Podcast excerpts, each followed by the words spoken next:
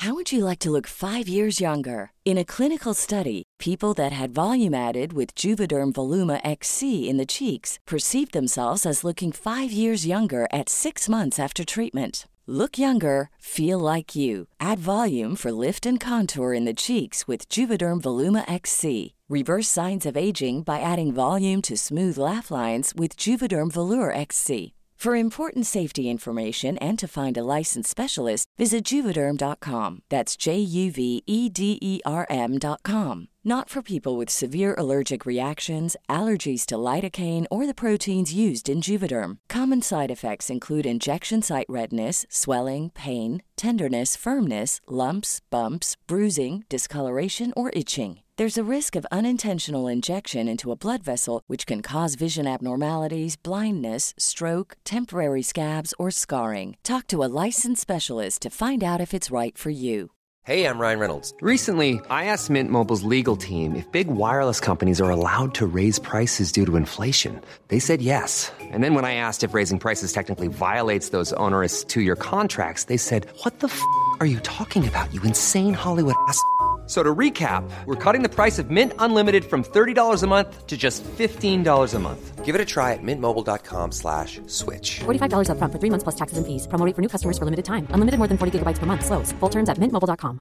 Spring is my favorite time to start a new workout routine. With the weather warming up, it feels easier to get into the rhythm of things. Whether you have 20 minutes or an hour for a Pilates class or outdoor guided walk, Peloton has everything you need to help you get going. Get a head start on summer with Peloton at onepeloton.com.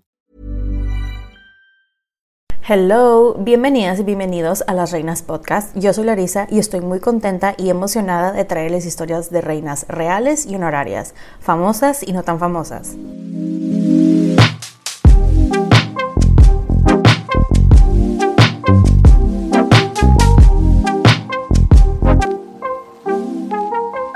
Día hoy les estaré hablando de una reina honoraria que pasó de prostituta a la pirata más exitosa en la historia. Ella puso en jaque al imperio chino, logró tener a más de 1.800 naves y 80.000 hombres bajo su comando.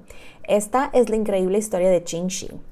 Ahora, antes de comenzar, ya saben, quiero hacer unas aclaraciones. La primera, no soy historiadora, solamente soy fan. La segunda, es probable que no vaya a pronunciar bien algunos nombres de personas, ciudades, etc. Así que me disculpo de antemano. Así que espero que se preparen una bebida, siéntense, pónganse cómodos y acompáñenme mientras les cuento sobre la vida de esta mujer. Quiero empezar este episodio diciendo que este es otro de los casos que yo digo, ¿cómo es posible que no tenemos una película o serie de esta mujer? En serio, o sea, mucho de lo que se sabe de piratas, por ejemplo, piratas famosos como Blackbeard, Barba Negra en español, él tenía más o menos unas cuatro naves bajo su comando y unos 300 hombres y sí causó destrucción en partes del Caribe y todo. Pero la reina honoraria de hoy, que les voy a platicar de esta Shi, ella tenía a 1800 naves, 80.000 hombres bajo su comando, aparte que controlaba prácticamente el mar de la China meridional por más de 10 años, pero la historia solamente la recuerda como una mujer y solo hizo famoso a Barba Negra, así que el día de hoy les voy a contar su historia. Ahora, empecemos con la historia de Qin Shi. Em, este es otro caso, lamentablemente, que no tenemos una fecha de nacimiento, solo, pero se cree que ella nació en 1775 en la provincia de Cantón, China, específicamente hablando en Guangdong, en esa ciudad. Su nombre fue Zhang Shi, creo que así se pronuncia, eh, pero fue conocida por otros como 10 nombres. Este, y, pero yo la verdad me voy a enfocar y la voy a llamar Qin Shi porque es su nombre más famoso, su nombre artístico, bueno, de pirata. Entonces, ese es el nombre que voy a usar, ¿ok? Les cuento que cuando ella nació, China estaba bajo el dominio manchú de la dinastía Qing, eh, que de hecho esta fue la última dinastía imperial y cuando ella nació, ella nació en plena era dorada de la piratería en Asia. En Europa, América Latina, Caribe, etc., esto ya había pasado desde hace mucho tiempo, pero en Asia estaba así de que el super boom porque hubo un incremento de población significativo. Esto provocó una crisis, ya que no había comida para todos y la gente pues tenía hambre y se pusieron bien creativos y muchos se unieron a la piratería pues para poder alimentarse ahí a sus familias, ¿no? Muchos de los piratas fueron entrenados en Vietnam ya, y ya que por lo, todo lo que vi y leí, la verdad como que Vietnam fue el país pionero con eso de la piratería en Asia.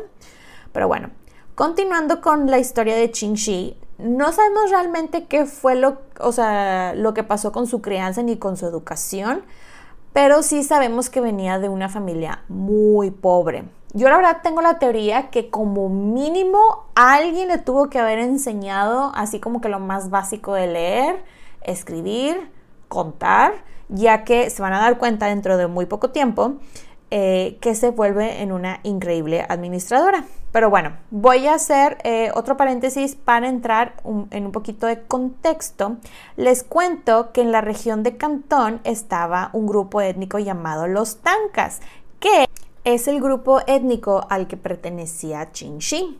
Y eh, ellos eran o no siguen siendo una minoría étnica y se les conoce como los que viven en los barcos, boat people, porque literal el nombre tanca se divide en tanque, que es un término cantonés para barco o chatarra, y ka, que significa familia o pueblo. Como les digo, ellos siguen existiendo, pero ahora viven en la tierra. Este, ellos eh, son descendientes de una tribu del sur de China que fueron obligados a vivir en, barcos slash lanchas, pero ellos eran clasificados como los gitanos del mar, para que se den una idea. Por alguna razón, eh, la gente de esta última dinastía en China les prohibió que se casaran con otras personas que no fueran parte de su mismo grupo étnico. Y algo curioso es que los tancas, ellos no hacían lo del vendaje de los pies, que sí participaban muchos otros grupos étnicos, pues. Ellos, lamentablemente, los tancas, eran un grupo muy marginado, muy pobre. Al menos la gran mayoría de ellos eran pobres. Los hombres a lo mucho llegaban a ser pescadores, por ejemplo. Y las mujeres eran prostitutas, pero así de que lo más bajo de prostitutas que había. Volviendo eh, a la historia de, de Ching, eh, se cree que a ella, sus, o sea, sus papás la vendieron cuando tenía unos 11 años más o menos y la vendieron a un burdel flotante, un burdel slash casa de apuestas.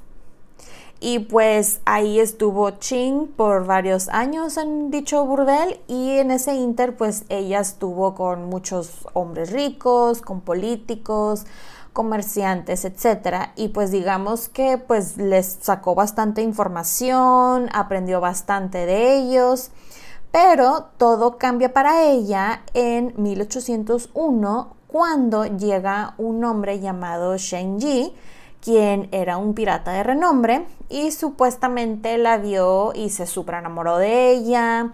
Según él eh, fue amor a primera vista. Al parecer cuando la conoció a sus 26 años, ella era muy delgada, pero tenía un cuerpo con así mucha curva, pues, que era muy bella, con una piel bastante clara y cabello oscuro y tenía unos ojos muy bellos y expresivos. En el post dedicado al episodio van a verla y sí se, se ve muy linda ella, la verdad. Eh, Shen Yi empezó a platicar con ella y pues quedó muy impresionado de su inteligencia, aparte de que estaba obsesionado con su apariencia, ¿verdad? Como les digo, la cosa es que él se obsesiona con ella y hasta envía un grupo de hombres a que la secuestraran y se la llevaran, ¿no? Eh, esa es una de las teorías. La otra es que él simplemente fue de que yo estoy enamorado de ti, ¿te quieres casar conmigo? Y ella, mm, no lo sé. Quiero hacer eh, un ah, eh, mini paréntesis antes de continuar con la historia de Shen ya que Qingxi, perdón, para hablar un poco de Shen Yi, el famoso pirata que se enamoró de ella, ya que él era un pirata muy famoso y poderoso del área. Él operaba en el mar de la China meridional.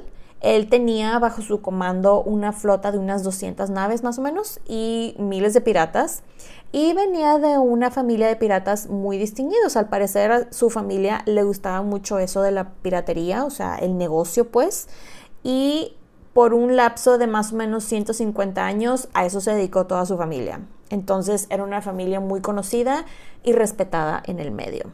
Cerrando este paréntesis y volviendo con la historia de Ching, eh, supuestamente cuando la llevan secuestrada ante Shenji, que le propone matrimonio y cuánta cosa, que ella antes de dar una respuesta que supuestamente le arañó los ojos, y, pero como que después ya se calmó y racionalizó todo y evaluó bien sus opciones y dijo, pues si le digo que no, pues me voy a quedar aquí, entonces pues vamos a ver qué propone este hombre. Y que ella le dijo, a ver, yo solamente me voy a casar contigo si tú me das la mitad de todo. La mitad de los hombres, la mitad de la flotilla de las naves. Y él fue de que, ok, sí está bien, la mitad de todo. Y ella, bueno, está bien, pues nos casamos. Y la cosa es que se casan y ella ya se convierte en Ching Yi Sao, que, al parecer significa esposa de Shen Yi, o sea, hace eh, Mrs. Shen Yi. Resulta ser que eh, como les dije, Ching Yi era una mujer muy inteligente, pero era una brillante estratega militar. Este, y su esposo se da cuenta de esto y fue de que, wow, eres increíble, a ver, vamos a hacer esto, vamos a hacer el otro. Y ella rápidamente lo hacía y se ganó el respeto, no solamente de su esposo, sino de todos los hombres de su esposo. Ahora, algo que me gustaría comentarles que se me hace muy interesante es que en la cultura pirata eh, de Asia, el tener a mujeres en el barco no era nada malo, a diferencia de lo que podemos ver, por ejemplo, en las películas de Hollywood, como en Piratas del Caribe, que este, es mala suerte y la superstición de tener una mujer a bordo. O sea, los asiáticos no tenían ningún problema ni supersticiones negativas ni nada con tener mujeres a bordo, la verdad. O sea, hasta las reclutaban. No era nada fuera de lo común tener a piratas mujeres este, en naves, eh, etcétera. O sea, eran, eran muy inclusivos, pues, eso es lo que voy. Muy inclusivos. Eh, cerrando este, este, comentario, volviendo a la historia de Ching, como les dije, ella se ganó rápidamente el respeto de todos y en muy poco tiempo hizo que no solamente tuvieran más ganancias, sino que los hombres estuvieran mejor entrenados que antes. Al parecer, después de que le soltaron el mando a, Ching, eh, su gente fue a robar, saquear un pueblito costero con solamente 300 hombres. La verdad, como que fue algo bastante sanguinario, o sea, pero bueno, eran de que si alguien les decía que no, era de que off with his, her head, y malamente pues mataron y violaron a muchísimas personas. Además, digo, se llevaron cultivos y cualquier otra cosa que pudiera tener valor para vender, etc. La cosa es que a Ching Shi le llega la noticia que los hombres violaron a muchas mujeres y niños en el pueblo y les dijo, si ustedes vuelven a hacer eso, les va a tocar lo mismo o algo peor. Ustedes deciden. Y ellos así de que, em, ok. La cosa es de que siguieron con sus redadas, siguieron robando pueblos y eh, Ching se da cuenta luego, luego que el peor enemigo de un pirata era otro pirata, porque siempre estaban mucho tiempo viendo cómo robaban unos a los otros y matándose. Entonces ella fue de, ¿por qué no nos juntamos nosotros los piratas y nos organizamos y todo queda entre nosotros? Digo, y aparte hay que aunarle el hecho de que se dio cuenta que las armadas británicas y portuguesas cada vez se estaban metiendo más por esa zona y esto era un problema para todos los piratas del área. Así que pues le platicó su idea a su esposo, a este Shenji, y él fue de que, ching, esta es una increíble idea y la ayudó a que, se que pudiera comunicarse con demás piratas y negociar con ellos. Y pues quién sabe qué les dijo, que la cosa es que eh, varios accedieron. Ella formó oficialmente la Confederación de Guangdong de Piratas y logró convencer a los demás piratas que se dieran un poco de su poder o autonomía, por decirlo de esa manera, y que le hicieran caso a ella a cambio de beneficios económicos y protección y ellos accedieron. De hecho, les cuento que eran seis grupos diferentes, cada uno tenía un color eh, de bandera diferente. Los colores eran rojo, verde, amarillo, violeta y negro, que el, de la bandera negra eh, tenía una serpiente en el estandarte. En el caso de su esposo, él controlaba al bando de la bandera roja, pero pues en realidad controlaban a todos. Uno de los primeros piratas en unirse fue un pirata llamado Wu Shi-er. eh, y esto incrementó su flota naval de 200 naves a 600. Entonces les dio bastante, bastante poder. Esta unión los hizo muy poderosos y los ponía al nivel de otros grupos grandes de piratas y la cosa fue que aparte les ayudó a aumentar sus ganancias significativamente. Pues se dieron cuenta otros grupos eh, piratas de que pues tal vez sí les convenía unirse a la confederación y pues empezaron cada vez a juntar más y aparte se dieron cuenta que bajo esa protección era menos probable que los mataran y estaban mejor entrenados. Entonces, como les digo, los entrenaban de una manera que los hacían unos guerreros acá bien brutales. Eh, a parecer ellos si les llegaban las naves y capturaban a los enemigos, o sea, les clavaban los pies al piso y los torturaban, los golpeaban a morir con garrotes, o sea, estaba muy crazy la cosa. Regresando a la historia, eh, hablando de Qing Shi, a lo que voy, su esposo, les cuento que tenía un hijo, bueno, un hijo adoptivo llamado Chang Pao, quien había sido hijo de un pescador y lo encontró cuando tenía 15 años en una redada y lo adoptó. Que adoptar hijos en el mundo de la piratería, al parecer, por todo lo que leí, era como la cosa más normal del mundo. Y digamos que tomen nota del nombre de Chang Pao porque se va a volver importante en un ratito. Pues les cuento que Chang obviamente este, quería continuar en el negocio familiar de su papá adoptivo, la piratería, y pues por todo lo que leí era un pirata bastante respetado, honestamente. Este, y pues Ching adoptó a su hijastro y pues ya eran la familia feliz, ¿no? En 1807 le llega la noticia a Qing que la nave en donde iba su esposo Shen Yi fue destruida por un tsunami cerca de Vietnam y que murió.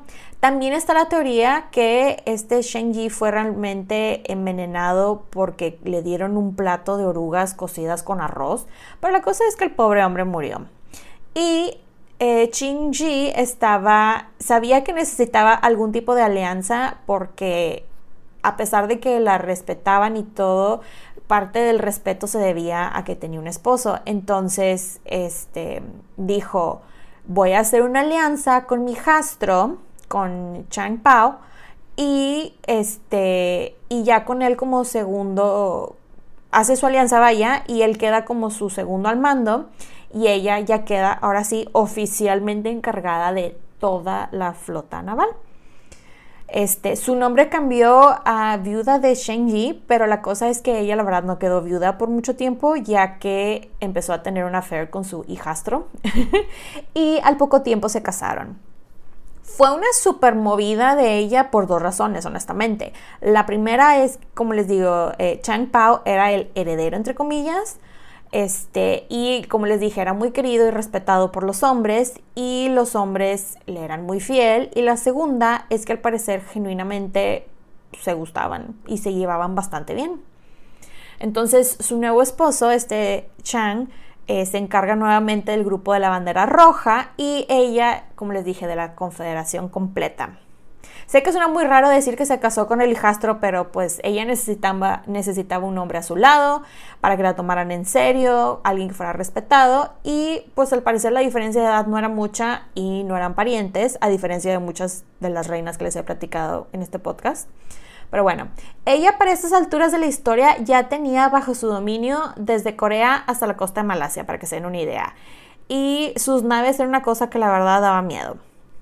El dinero entraba por todas las actividades que hacían, desde secuestros, extorsiones, redadas, la protección que vendían, entre otras tantas actividades que hacían, este, y se lo llevaban a ella y ella era la que lo administraba y lo distribuía a todos los involucrados.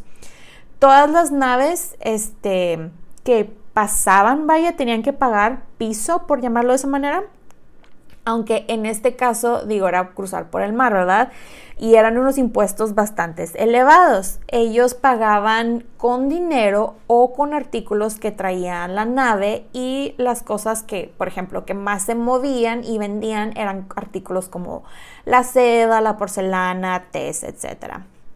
De hecho, hay... Eh, un relato de dos pueblos en China que contrataron a un ejército para que los defendieran de los hombres de Qingxi, pero este ejército fue derrotado como en tres segundos, honestamente, porque los hombres de Qingxi estaban muchísimo mejor organizados, entrenados que los mismos soldados que contrataron. Y de hecho ellos hasta quemaron eh, a los dos pueblos y a todos los hombres del pueblo los decapitaron. Ya para los dos años de la muerte de Shen Yi y la coalición bajo el dominio de Qingxi, que ya para esas alturas ya tenía a, los, a las 1800 naves y más de 80 mil hombres este, y mujeres, y pues les iba bien, honestamente como les iba muy bien y sobre todo teniéndola a ella como administradora. De hecho, mientras leía su historia, la verdad me dio mucha risa, pero pensé en lo siguiente, dije, si Chin Shi tuviera un perfil en LinkedIn ahorita, diría algo así como CEO, CFO y gerente de reclutamiento de la Confederación de Guangdong de Piratas. Porque ella veía absolutamente todo por eso sí creo, como les digo, que ella algún tipo de educación, aunque sea de lo más básica, tuvo que haber recibido para poder entender y administrar todas a todas esas personas y dinero. Todo fluyó bien más o menos unos 10 años y en este inter este, ella desarrolla algo eh, como buena reclutadora porque era muy estricta con la disciplina que era como el código de conducta de piratas que se tenía que obedecer sí o sí por todos los piratas que trabajaban bajo su comando y les voy a eh, leer algunas de las reglas del código, que eran no se tolera la desobediencia, si se desobedecía a un supervisor el castigo era de decapitación inmediata, no saquear naves o pueblos protegidos, el castigo era decapitación inmediata, no robar de la tesorería, era el mismo castigo, no abandonar el deber, mismo castigo. No violar a las mujeres capturadas sin su explícito consentimiento. El castigo igual era una decapitación inmediata esta, de hecho, era la regla de las más estrictas. De hecho, también tenían otra regla que solamente se iban a subastar a las mujeres más bellas, pero cualquiera de los hombres que comprara a cualquiera de esas mujeres era considerada oficialmente su esposa y se le tenía que tratar con respeto y no se le podía ser infiel, lo cual se me hizo muy interesante, honestamente. Eh, de hecho, les cuento de lo de eh, hablando de cosas similares, eh, si cachaban a algún hombre teniendo este, incluso relaciones sexuales consensuales mientras estaban trabajando, él era decapitado y a ella le ponían balas de cañón amarradas en los pies y la aventaban al agua.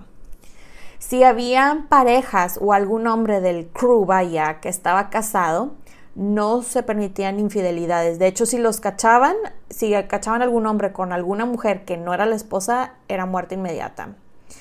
A los desertores los buscaban, que casi siempre los encontraban, y cuando los capturaban les cortaban las orejas y se las llevaban de souvenirs a las naves y las clavaban en el mástil, así de recuerdo de esto es lo que te pasa si te vas.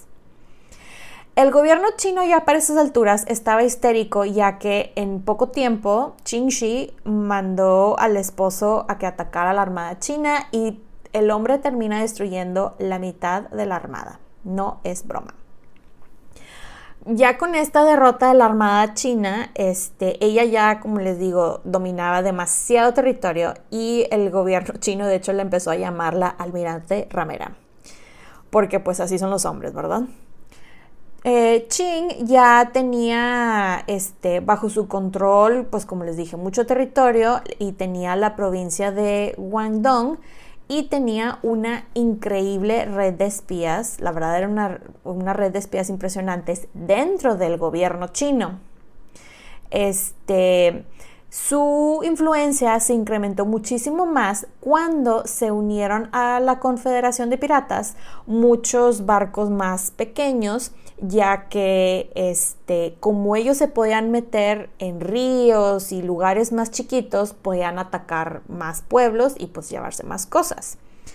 El gobierno de China, la verdad, ya no sabía qué hacer y le manda al almirante perdón, de la Armada China un hombre llamado Kuo Lang, a que la arrestara y que destruyera su flotilla. Ellos pensaron, es mujer, se va a rendir fácil, pero les cuento que él estaba muy equivocado. El almirante pensó que ella iba a ir en las naves más lentas, él porque iba en unas naves bastante grandes, que él las iba a alcanzar y que con eso iba a llegar, pero como les he dicho, este Shi era muy buena con eso de las estrategias y se llevó más o menos unas 420 eh, naves y cientos de naves chiquitas a atacar esta armada y para la gran sorpresa de la Armada China los derrotó inmediatamente. De hecho, se logró llevar 63 de las naves de la Armada y cuando venían por el almirante em, eh, Lang, él se suicidó antes de que lograran llevárselo. Y a los marineros que iban en las naves de la Armada les dieron la opción de este, unirse a ellos o los mataban a golpes. Tras esta muy humillante derrota, el gobierno chino ya empieza a pedir ayuda a diferentes lados y le pide ayuda a los británicos, a los portugueses, a los holandeses, bueno, a las, a las armadas de esos países. Y, este, y como ellos también habían sido afectados y querían precisamente entrar a ese territorio controlado por Qin Shi, pues le mandan flotillas de naves para pelear contra los piratas. En 1809, este, Qin Shi es atacada por la armada portuguesa y su esposo Chang llega con naves para ayudarla, pero los portugueses llegan este, con eh, seis naves más y los rodean y les empiezan a disparar. Y luego después llegan los chinos con 93 naves este, de la Armada China y, los, y se mueven de manera, los chinos y los portugueses, que bloquean el acceso, este, como que era una bahía, y pues quedan atrapados y quedan atrapados por dos semanas. Pues les cuento que el encargado del lado de los chinos se desespera porque no estaba pasando nada en ese lapso de dos horas, de dos horas, dos semanas, perdón, y decide este, prenderle fuego a 42 naves y las, digamos, como que empuja hacia la dirección donde estaba Shi y su esposo, con la intención de que las, las naves de los piratas se incendiaran. Este, pero quién sabe cómo logran hacerle los piratas, que no solamente logran desviar las naves, sino que algunas las detienen, las apagan y las usan para hacer fogatas. Y la cosa más sorprendente de esta historia es que dejaron unas naves con fuego que no sé cómo lograron desviarlas para regresárselas a los portugueses y chinos que estaban esperando. Y logran quemar naves eh, de los chinos. Pues Qin Shi y su esposo aprovechan esta super distracción y el hecho de que se están incendiando naves este, que estaban perfectamente bien un ratito antes aprovechan esta distracción y la histeria de la armada eh, china y portuguesa y logran huir. Pasan otros eventos similares eh, que el gobierno, el emperador mismo fue de que suficiente, ya no puedo más. Entonces le dice a gente de su gobierno, necesito que vayas a negociar con ella y que ya, ya nos dejen paz, ofrécele algo, ya, entonces, este, se acercan con Ching Shi y básicamente le dicen, mira, nos ganaste por un tiempo. ¿Qué tal si te ofrezco amnistía total a ti y a todos los que trabajan para ti con la condición de que me entregues tus naves y armas? Y ella al principio dijo que no, pero el emperador fue de que no, tienes que aceptar algo, me estás afectando demasiado. Entonces ella manda a unas personas a negociar y pues la verdad como que pensó muy bien y dijo, pues mira, si me voy, me voy ahorita, me voy exitosa y cuánta cosa. Entonces dijo, pues yo creo que es mejor que les diga que, se, que sí ahorita que se puede. Y en efecto, pues les digo, fue lo que hizo. No solamente consiguió eh, amnistía para ella, para todos los piratas con absolutamente ningún tipo de castigo, sino que ella salió con un título de nobleza. De hecho, le dieron dama por decreto imperial. Eh, aparte del título, se quedó ella con su fortuna, se quedó con aproximadamente unas 30 naves para su uso personal, privado pues, y a su esposo le ofrecieron trabajo de teniente en la Armada China con 20 naves bajo su comando y fue, o sea, el ejército, vaya, la eh, Armada China estaban fascinados con, con el esposo. Les cuento que a muchos de los piratas les dieron la opción de unirse a la Armada China, lo cual muchos sí hicieron. Y a los que dijeron que no, pues les dieron una compensación económica bastante atractiva para que pudieran unirse a la vida civil. Pues Qin Shi decidió que su próximo paso en su vida ya de jubilada era abrir un negocio en forma de burdel slash casa de apuestas en Guangzhou, en la provincia de Cantón. Y le fue muy bien, honestamente. Tuvo una vida económicamente muy tranquila, eh, exitosa, como ya saben, como dueña de negocio y en este tiempo, ya que estaba jubilada, retirada, ella sabemos que dio a luz a un hijo. Ella incluso llegó a ser abuela y murió en 1844 a sus 69 años. Pues hablemos un poquito de su legado. No les cuento esta historia de manera de hacer glamurosa la vida de los piratas, porque no, no es así, porque cometieron muchísimos crímenes, asesinatos, etcétera, sino les cuento esta historia para darles a conocer nombres de personas que, aún dedicándose a este tipo de actividades ilícitas, eran personas bastante organizadas y fueron muy exitosas, y creo que su historia reta la idea que se tiene de los piratas en general, sobre todo la noción de que una mujer tuvo bajo su mando muchísimas personas. Parte de su legado, les cuento que solamente eh, en Piratas, en una de las películas de Piratas del Caribe, creo que es la 3 si no me equivoco, eh, se tiene el personaje de Mistress Ching, que está basado en ella, y pues es lo único que se tiene de ella honestamente, lo cual yo digo, insisto, ¿dónde está la película de ella? Yo, o sea, sería un super hit, super, super hit. Quiero cerrar el episodio con la siguiente frase que dijo Ching Shi. Bajo el liderazgo de un hombre, todos ustedes han elegido huir. Veremos cómo se prueban bajo la mano de una mujer. Espero que les haya gustado este episodio. Pueden encontrar los episodios de Las Reinas Podcast en diferentes plataformas como Spotify, YouTube, Apple Podcast y Amazon Music. Y también están mis diferentes redes sociales como arroba las reinas podcast para Facebook e Instagram y arroba las reinas en Twitter. Recuerden suscribirse, darle like, activar la campanita para recibir notificaciones, descargar los episodios y compartirlos. Incluso pueden dejar su rating y review. Muchas gracias por escucharme y por apoyar a este podcast. Nos escuchamos en dos semanas. Bye!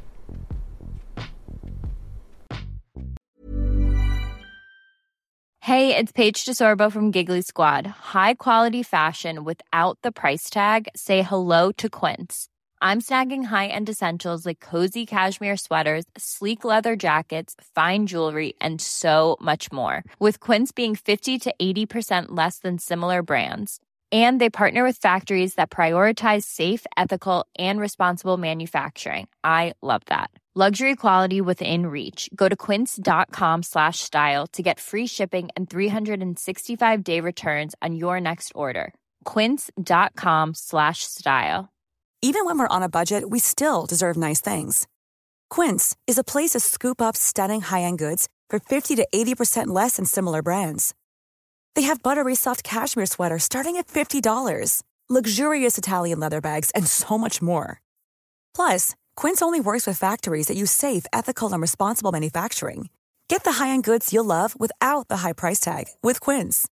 Go to quince.com/style for free shipping and 365-day returns. Hey folks, I'm Mark Marin from the WTF podcast and this episode is brought to you by Kleenex Ultra Soft Tissues your ally to help tackle your allergy symptoms this season. I love the change of seasons, but nobody loves pollen and all those other things floating in the air that make you sneeze during this nice weather. Kleenex Ultra Soft tissues are hypoallergenic and allergist approved. So fight back against watery eyes and runny noses without worrying about irritating your skin. For this allergy season, grab Kleenex and face allergies head on.